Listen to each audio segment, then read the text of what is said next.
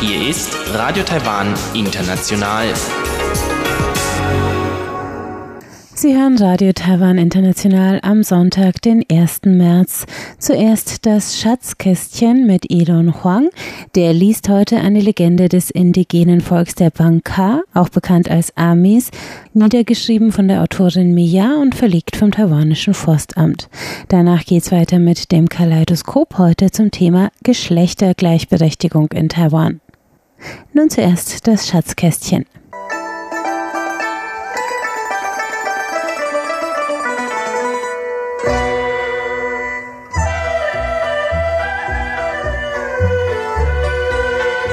Das Schatzkästchen.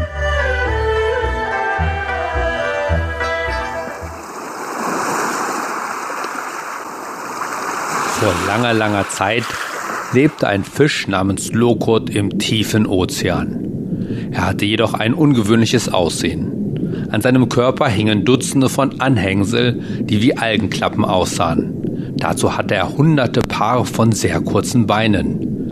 Nicht einmal Lokot wusste, wie viele Beine er hatte. Dabei war sein Körper viele Male länger als seine Beine, so dass er problemlos durch die Tiefen des Meeres schwimmen konnte. Aber weil er anders aussah als die Fische, die neben ihm im Meer herumschwammen, wurde er oft von diesen ausgelacht, verspottet, gehänselt und schikaniert. Um diese gemeinen Fische, die ihn quälten, zu vermeiden, schwamm Lokot in der Morgen- oder Abenddämmerung alleine an das Ufer.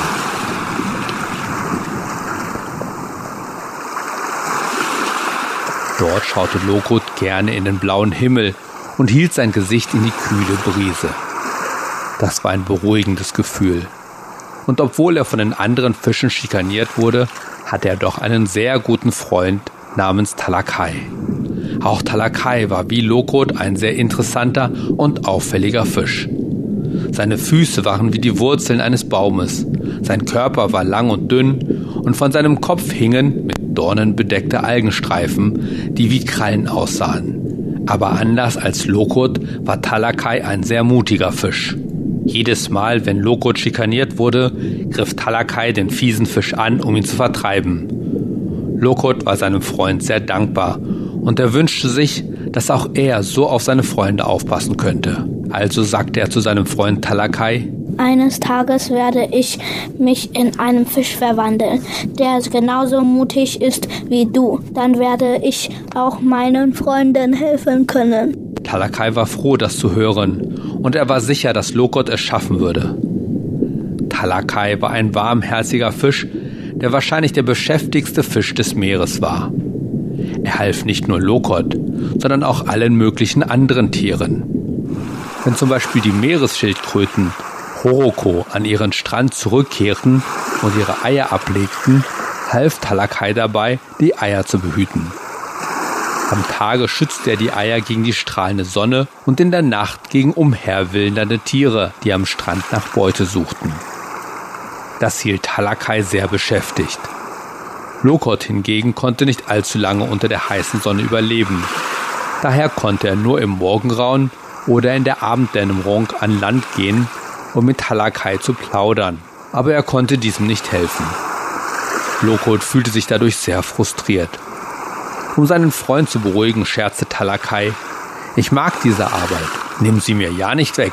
Talakai wartete immer, bis die kleinen Babyschildkröten geschlüpft und Schritt für Schritt ins Meer gewaschelt waren. Erst dann war Talakai beruhigt und wagte es, selbst wieder ins Meer zurückzukehren, um sich auszuruhen. Er schlief dann mehrere Tage und Nächte lang ein. Eines Tages, als Talakai wieder einmal an Land war, um die Eier der Horoko zu beschützen, wurde Lokot wieder einmal von einem fiesen Fisch angegriffen. Dieser griff ihn immer wieder an. Und weil Lokot zu schwach war, um sich zu verteidigen, geschweige denn zurückzuschlagen, blieb ihm nichts anderes übrig, als zu versuchen, sich an den Strand zu retten. Gerade als es so schien, dass ihn die Kraft verließ, und er es nicht einmal mehr an den Strand schaffen würde, erschien ein riesiger Schatten am Himmel, der sich auf den bösen Fisch stürzte und diesen mit riesigen Klauen aus dem Meer herausgriff. Lokot war gerettet. Erstaunt und mit letzter Kraft rettete er sich an den Strand, wo er versuchte, zu Atem zu kommen. Obwohl er schwer verwundet war, war er doch zumindest sicher. Aber auch wenn er jetzt sicher war, war er tief frustriert, dass er zu schwach war, sich alleine zu verteidigen. So lag er schlapp am Strand und begann zu weinen. Nachdem er all seinen Tränen vergossen hatte, setzte er sich am Strand hin und starrte wie betäubt vor sich hin. Lokot hatte keine Ahnung, dass es Alilis, der mächtige Schlangenadler gewesen war, der ihm beigestanden hatte. Auf einmal sah Lokot die mächtigen Krallen, die den fiesen Fisch geschnappt hatten, plötzlich neben ihm im Sand. Er war starr vor Angst und wagte es nicht aufzusehen, denn er befürchtete, dass der Raubvogel ihn mit einem Bissen verschlingen würde. Doch Alilis sah sich den verwundeten Lokot nur an und sprach dann, wenn du dich erholt hast, solltest du dich stärken. Keine Angst, ich werde dir nichts tun. Du siehst sowieso nicht sehr wohlschmeckend aus. Alilis klang allerdings nicht sehr freundlich. Doch trotzdem begann Lokot, Alilis dem Schlangenadler sein Leid anzuvertrauen. Er erzählte ihm alles über seine Probleme, die er im Meer hatte, dass er anders aussah als die anderen Fische und nicht so wild war, weshalb er oft gehänselt wurde. Als er so seine Geschichte erzählte, begann er wieder zu weinen. Der Schlangenadler sah, wie traurig er war, und er konnte nicht verhindern, dass er selbst traurig wurde. Er sagte, wenn es wirklich so schwer für dich ist, im Meer zu leben, warum kommst du dann nicht und lebst im Wald? Siehst du den Wald dort oben auf dem Berg? Wenn du dort leben möchtest, kann ich dir helfen. Während er sprach, deutete der Schlangenadler mit einer Kralle auf den Berggipfel. Aber der Schlangenadler klang nun nicht mehr traurig und noch weniger klang er kalt. Vielmehr klang er sehr stolz. Lokot schaute in den Wald und sagte zögernd, Ich bin froh, dass du so freundlich zu mir bist und bedanke mich für den Vorschlag. Aber ich fürchte, ich kann die Sonne nicht ertragen. Und ich habe auch Angst, dass ich von den Kreaturen, die im Wald leben, einfach zertrampelt werde, weil ich so klein bin. Der Schlangenadler lachte laut auf und sagte, Mach dir keine Sorgen um die Sonne. Wenn du im Wald lebst, werden die Bäume dir Schatten spenden. Und auch um die Tiere des Waldes brauchst du dir keine Sorgen machen, denn du wirst sicher auf einem Ast hoch über dem Boden leben. Du wirst den blauen Himmel sehen können, den du so magst. Und du wirst auch nicht zertrampelt werden, was wohl deine größte Angst ist. Wenn du Glück hast und den richtigen Ort wählst, wirst du den Ozean sehen können, in dem du früher gelebt hast. Als er dies hörte, war Lokot sehr gerührt und begann diese Möglichkeit tatsächlich in Betracht zu ziehen. Die Zukunft schien nun wieder rosiger zu sein. Allerdings hoffte er, dass Talakai ihn begleiten werde.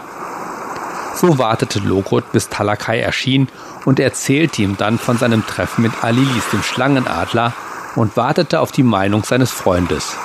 So saßen sie dort Seite an Seite an der Küste in der Dämmerung mit Blick auf den Wald.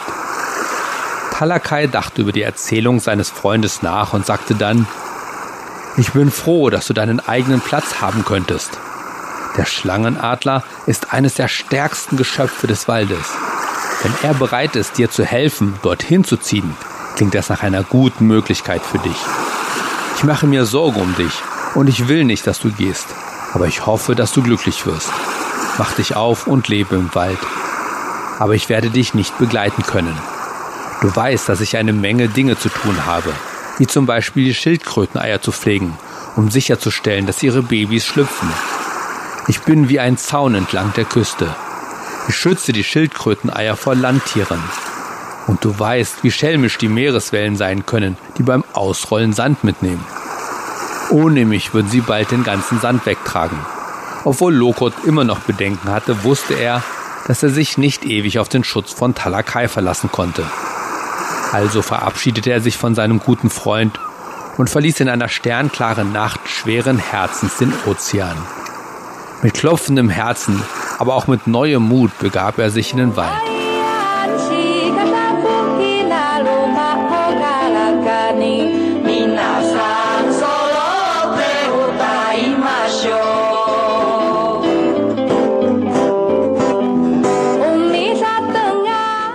Rot ein neues Heim finden, in dem er glücklich wird? Das hören Sie in der kommenden Woche.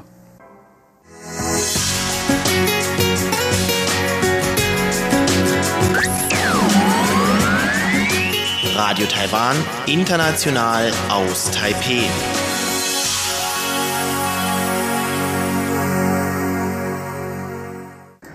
Es folgt das Kaleidoskop mit Chobi Hui und Sebastian Hambach und die sprechen heute über einen Bericht zur Lage der Geschlechtergleichberechtigung in Taiwan, den die Regierung zum Jahresanfang vorgelegt hat. Mehr dazu jetzt im Kaleidoskop.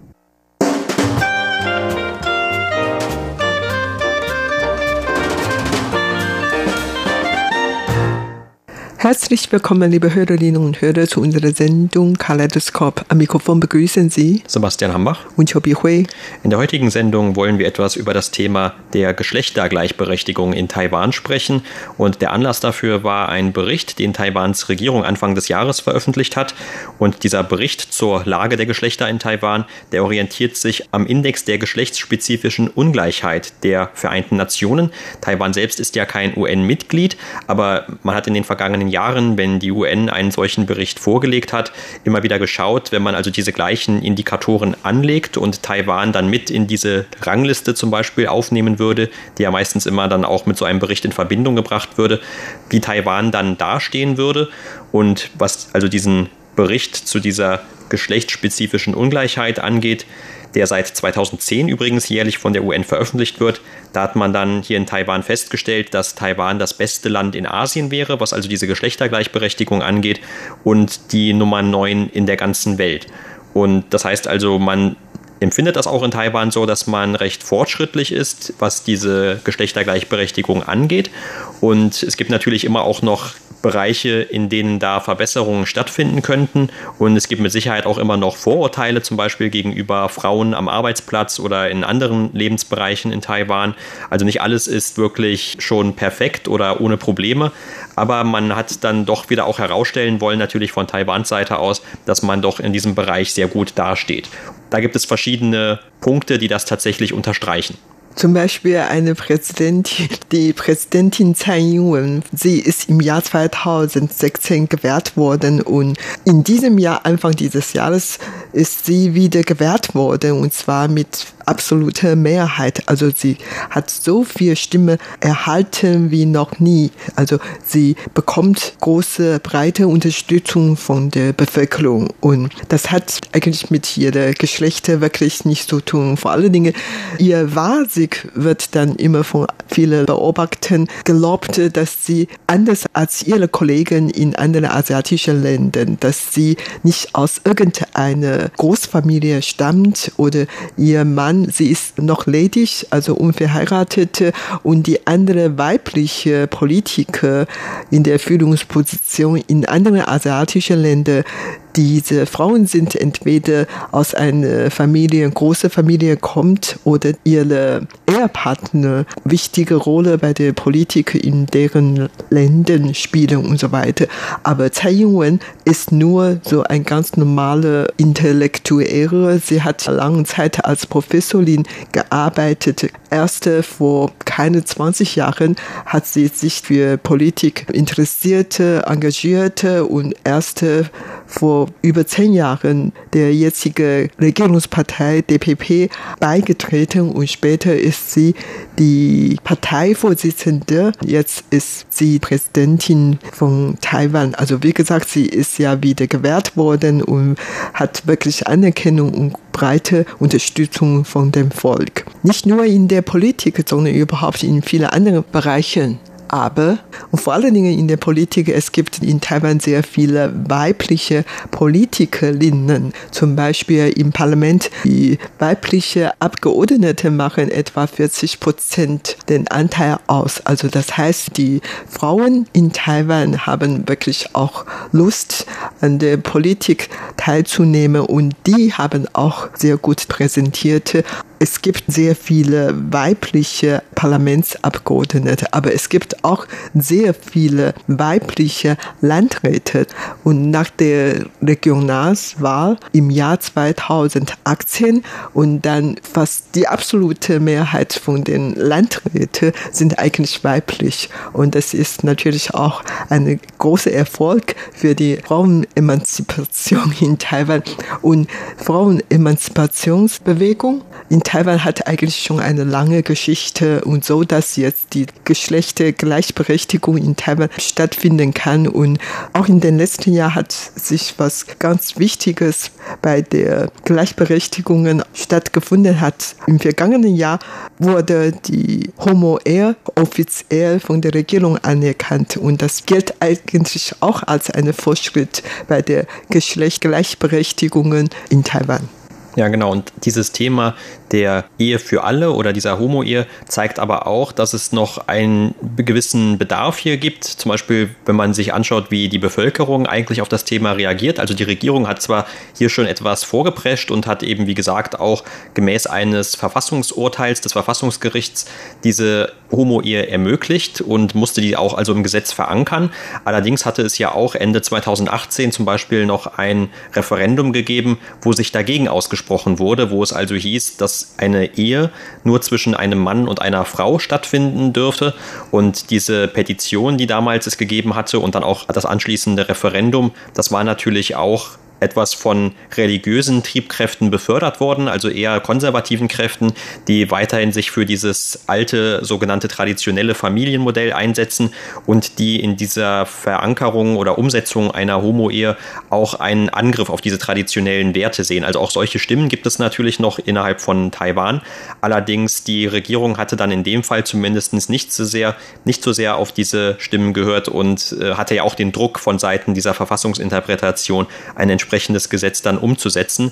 Aber wie gesagt, also es gibt immer noch solche und solche Stimmen. Taiwan ist ja ansonsten auch bekannt, dass es diese größte Schwulen- und Lesbenparade in Asien hat und auch viele Ausländer, die kommen dann auch einmal im Jahr zu dieser Parade und äh, für die ist das auch ein großes Ereignis und es ist eine sehr bunte Veranstaltung, die dann auch stattfindet und die auch immer normalerweise diese Offenheit von Taiwan symbolisieren soll. Taiwan ist ja auch ein demokratisches und freies Land und entsprechend werden auch diese Stimmen natürlich nicht unterdrückt, sondern können auch zur Schau gestellt werden. Allerdings, wie gesagt, im Privaten kann das dann schon etwas anders aussehen innerhalb der Familien, die dann vielleicht doch noch gewisse Vorurteile haben und wo natürlich auch immer noch junge Leute, wenn sie schwul oder lesbisch sind, dann nicht unbedingt den Rückhalt aus der eigenen Familie genießen oder Furcht haben, sich zu outen. Also das ist auch noch immer ein Problem in Taiwan. Aber es ist natürlich, wenn man sich diese internationalen Vergleiche anschaut, kein so großes Problem, wie das in vielen umliegenden Ländern vor allem noch der Fall ist. Zumal natürlich auch China immer als großer direkter Nachbar. Dort sieht das noch alles ganz anders aus.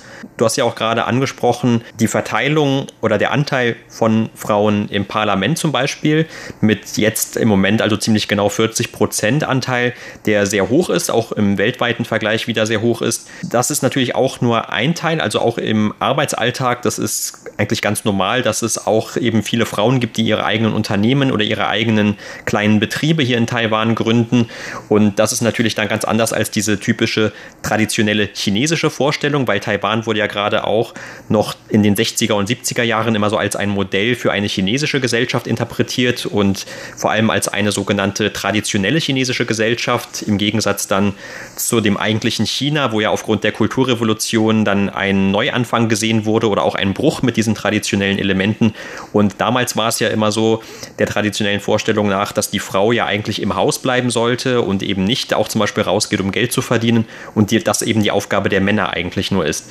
Und diese Situation, die für Taiwan vielleicht damals noch einigermaßen zugetroffen hat, also in den 60er, 70er Jahren oder noch früher, wobei man auch da schon viele Ausnahmen wahrscheinlich festmachen müsste, das kann man heutzutage eigentlich gar nicht mehr so sagen. Also es gibt diese traditionelle Vorstellung vielleicht noch in Einzelfällen, aber normalerweise haben die Frauen also schon auch hier das Sagen oder können über ihre eigene Zukunft bestimmen.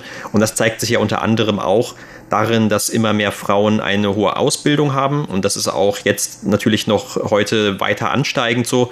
Und wird auch von diesem Bericht dann wieder gespiegelt. Also einer der Punkte oder Indikatoren, die man sich dort angeschaut hat, ist nicht nur die Erwerbsbeteiligung, sondern auch zum Beispiel der Stand von dieser sekundären Bildung von Frauen in Taiwan.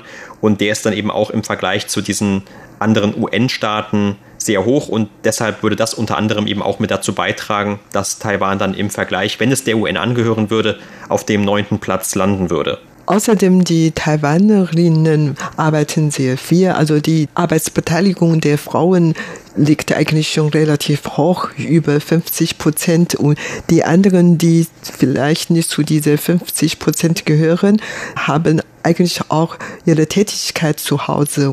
Überhaupt die Gleichberechtigung der Geschlechter ist in Taiwan eigentlich in den letzten Jahren hat große Fortschritt gemacht. Und vor allen Dingen wegen der ganz niedrigen Geburtsrate, da haben die Taiwaner eigentlich erst gemerkt, dass männliche oder weibliche Kinder sind gleich gut. Also ich kann mich noch daran erinnern, früher wollten die traditionelle chinesische Familie oder taiwanische Familie eigentlich immer noch männliche Nachkommenschaft haben, weil früher in der Agrargesellschaft waren die Männer wichtigste Arbeitskräfte beim Ackerbau, aber heutzutage in einer industriellen Gesellschaft werden viele schwere Arbeiten dann von Roboter oder Maschinen gemacht werden. Also die Männer sind nicht mehr die wichtigsten Arbeitskräfte und daher auch viele Frauen können viele Arbeit leisten. Insofern ist die Wichtigkeit einer männlichen Nachkommenschaft gar nicht mehr so wichtig. Außerdem gingen die Männer früher ins Wehrdienst. Heutzutage müssen die Männer sowieso in Taiwan auch nicht wirklich so lang im Wehrdienst. Also vier Monate sollen die dann in Armee sein. Und viele Frauen werden auch ermutigt, in die Armee zu gehen. Insofern sind die Unterschiede zwischen unterschiedliche Geschlechtern jetzt auch nicht mehr so groß oder so wichtig.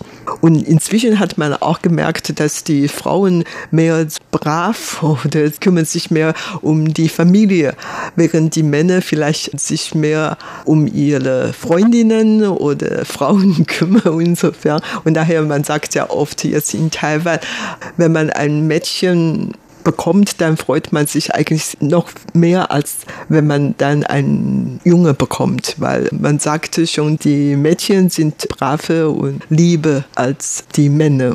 Insofern, also man hat hier eigentlich schon ihre Vorstellungen geändert mit der Zeit. Und jetzt, man sagt immer, Junge und Mädchen, die sind gleich gut. Und daher, vieles hat dann wirklich in der Zeit schon geändert, zum Beispiel in dem vielen Familienbuch dürfen die Namen der Frauen auch eingetragen worden, während in der Vergangenheit in dem Familienbuch durften nur männliche Namen, also Namen der männlichen Familienmitglieder eingetragen werden. Und inzwischen hat es sich schon vieles geändert.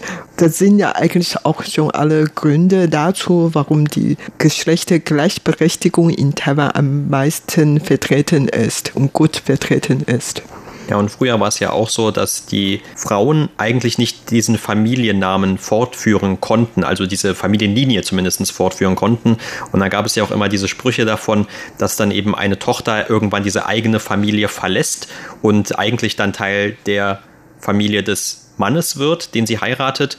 Und heutzutage hat man das vielleicht auch noch ein bisschen so in diesem Bewusstsein im Hinterkopf bei einigen Familien, aber es ist nicht mehr ganz so prägnant oder auch nicht mehr ganz so bestimmend. Und man hört das aber immer noch an so bestimmten traditionellen Sprüchen oder auch Vorstellungen, die trotzdem natürlich heute noch verbreitet sind. Zum Beispiel an dem zweiten Tag des Frühlingsfestes, das ja immer als der Tag gilt, wo die Frauen also zurück zu ihrer ursprünglichen Familie noch einmal reisen oder zu einem Besuch zumindest dorthin fahren und dieses Zurückkehren, das heißt also, das deutet so ein bisschen an, dass sie eben aus ihrer eigentlich jetzigen Familie noch einmal zurück zu dieser älteren Familie gehen. Und im Chinesischen hat da eben das schon noch irgendwo so diese alte Bedeutung, dass sie also eigentlich nicht mehr so wirklich Bestandteil ihrer alten Familie sind, obwohl das in der Praxis heute, wie gesagt, eigentlich nicht mehr so streng ist und natürlich auch die das ganze Jahr über ihre Familie noch einmal besuchen dürfen oder ihre Väter und Mütter also der Mutter der Frau noch einmal äh, da in Kontakt treten oder Kontakt ständig auch halten dürfen oder so etwas. Da gibt es nicht mehr so diese äh, Begrenzungen. Und du hast ja auch gerade eben schon die Präsidentin Tsai Ing-wen erwähnt, die ja natürlich auch für Taiwan die erste Präsidentin, das erste weibliche Staatsoberhaupt darstellt. Aber sie hatte es ja am Anfang auch nicht wirklich einfach gehabt, auch nicht in ihrer eigenen Partei gewählt zu werden oder überhaupt als Kandidatin damals vorgeschlagen zu werden. Das erste Mal war sie ja angetreten im Jahr 2012 und wurde damals noch nicht gewählt. Und ich erinnere mich auch noch, dass damals auch aus ihrer eigenen Partei so ein wenig die sexistischen Kommentare kamen, also nach dem Motto, wie kann denn eine Frau Frau zum Beispiel zur Oberbefehlshaberin der Streitkräfte gewählt werden. Da gab es einen solchen, von einem ranghohen Parteimitglied solche Kommentare. Und jetzt bei der letzten Wahl, und daran sieht man dann vielleicht auch, wie sehr sich dann die Zeit geändert hat, hat dieser gleiche Politiker, der damals diese, diesen Spruch noch losgegeben hat, sich dann doch an ihre Seite aber auch wieder gestellt, damit Präsidentin Tsai Ing-wen wiedergewählt werden konnte, was sie ja dann auch geschafft hat im letzten Jahr. Aber man hört das tatsächlich immer noch, gerade auch in Wahlkampfzeiten. Es gibt dann oft gegenüber den Frauen oder den, den weiblichen Kandidatinnen, die bei Wahlen antreten, immer noch wieder von Männern dann Kommentare zu hören, die irgendwie ihr Geschlecht angreifen und zum Beispiel auch bei Präsidentin Tsai Ing-wen. Du hast ja gerade gesagt, sie ist ja ledig, hat keine Kinder und das wurde ihr ja auch in der Vergangenheit schon einmal angelastet, zum Beispiel auch bei der letzten Wahl, da hatte dann der Vizepräsidentenkandidat der oppositionellen Guomindang über sie gesagt, dass sie, weil sie ja keine Kinder habe, vielleicht nicht so geeignet sei, um eine Familienpolitik in Taiwan sich zu überlegen. Und das wurde natürlich dann auch viel kritisiert und er hatte sich dann auch für diese Äußerungen entschuldigen müssen im Anschluss. Ja, und Präsidentin Tsai Ing-wen ist wieder gewählt worden und daher dieses Thema wird dann später nicht mehr so viel diskutiert. Aber überhaupt, wie gesagt, die meisten jungen Frauen haben die Möglichkeit, weiter zu studieren und so, dass die ihre eigene Zukunft bestimmen können und das ist auf einer Seite. Auf der anderen Seite, nach dem Studium gehen die meisten Leute zur Arbeit, auch die Frauen, also anders als in Deutschland und meine viele deutsche Freundinnen haben es auch bestätigt, die hatten wirklich oft das Gefühl gehabt, dass die Geschlechtergleichberechtigung in Taiwan sogar ein bisschen mehr weit fortgeschritten als die in Deutschland. Man hat oft diesen Eindruck, ob das stimmt, stimmt, weiß man nicht.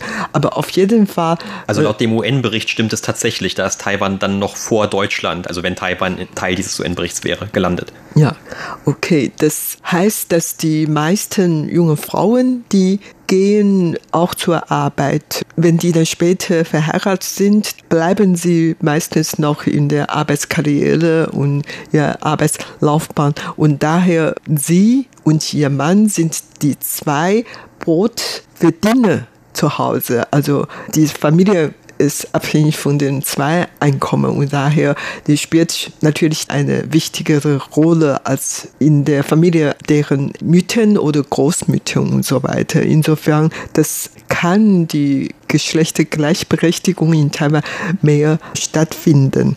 Und in vielen Hinsichten merke ich eigentlich persönlich, dass die Geschlechtergleichberechtigung in Taiwan mehr präsentiert. Zum Beispiel ein mein Neffe, der hat studiert und hatte auch eine relativ gute Position in einem deutschen Firma in China und hat gut verdient. Und jetzt, nachdem ihre Frau ein Kind in die Welt gebracht hat, äh, hat er Urlaub genommen und kümmert sich um das Kind und so weiter. Und sowas würde vor 20 Jahren bestimmt nicht passieren, aber heutzutage hat er freigenommen und wird nicht unbedingt begrüßt von allen Familienangehörigen, allerdings man kann das einfach akzeptieren und kann damit gut umgehen und das ist eigentlich schon ein Fortschritt in vielen Hinsichten.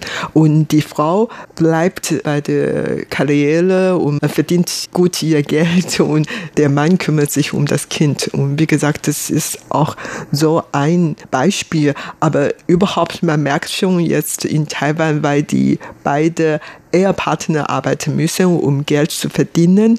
Und die sind eigentlich insofern auch Gleichberechtigte. Die sollen ja die Hausarbeit teilen und zusammen auf das Kind aufpassen und so weiter. Also dann ist natürlich eine Gleichberechtigung einfacher umzusetzen. Das war's für heute in unserer Sendung Kaleidoskop. Vielen Dank für das Zuhören. Am Mikrofon waren Sebastian Hambach und Chobi Hui. Ja, und damit sind wir am Ende der heutigen deutschsprachigen Sendung von Radio Taiwan International. Das Gehörte finden Sie auch auf unserer Website unter www.de.rti.org.tv. Auf Facebook sind wir unter Radio Taiwan International Deutsch vertreten. Und auf YouTube finden Sie uns unter RTI Deutsch. Wir freuen uns auch immer über Ihre E-Mails an deutsch.rti.org.tv. Am Mikrofon hörten Sie heute Karina Rother. Vielen Dank, dass Sie eingeschaltet haben. Ich sage Tschüss und bis zum nächsten Mal.